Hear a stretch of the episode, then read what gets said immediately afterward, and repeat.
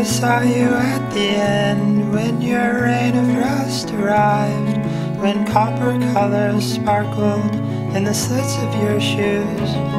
I knew you were ashamed, rode alone into the night. We didn't care if you were a wound or no one think of this. You were of earth when our posture was still simple, when my hair was still cut straight across my ankle. Speck of serpent ship arises over the horizon. I fossilize, light, I can't recall the times when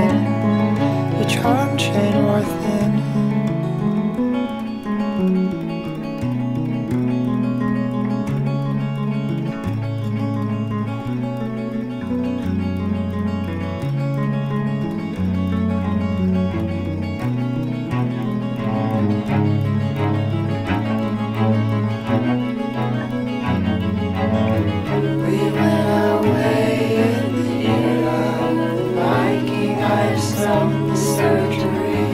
Don't concern yourself with comprehend. We hear you sing of meadows, jealous, sentimental reservoirs. Those days are gone.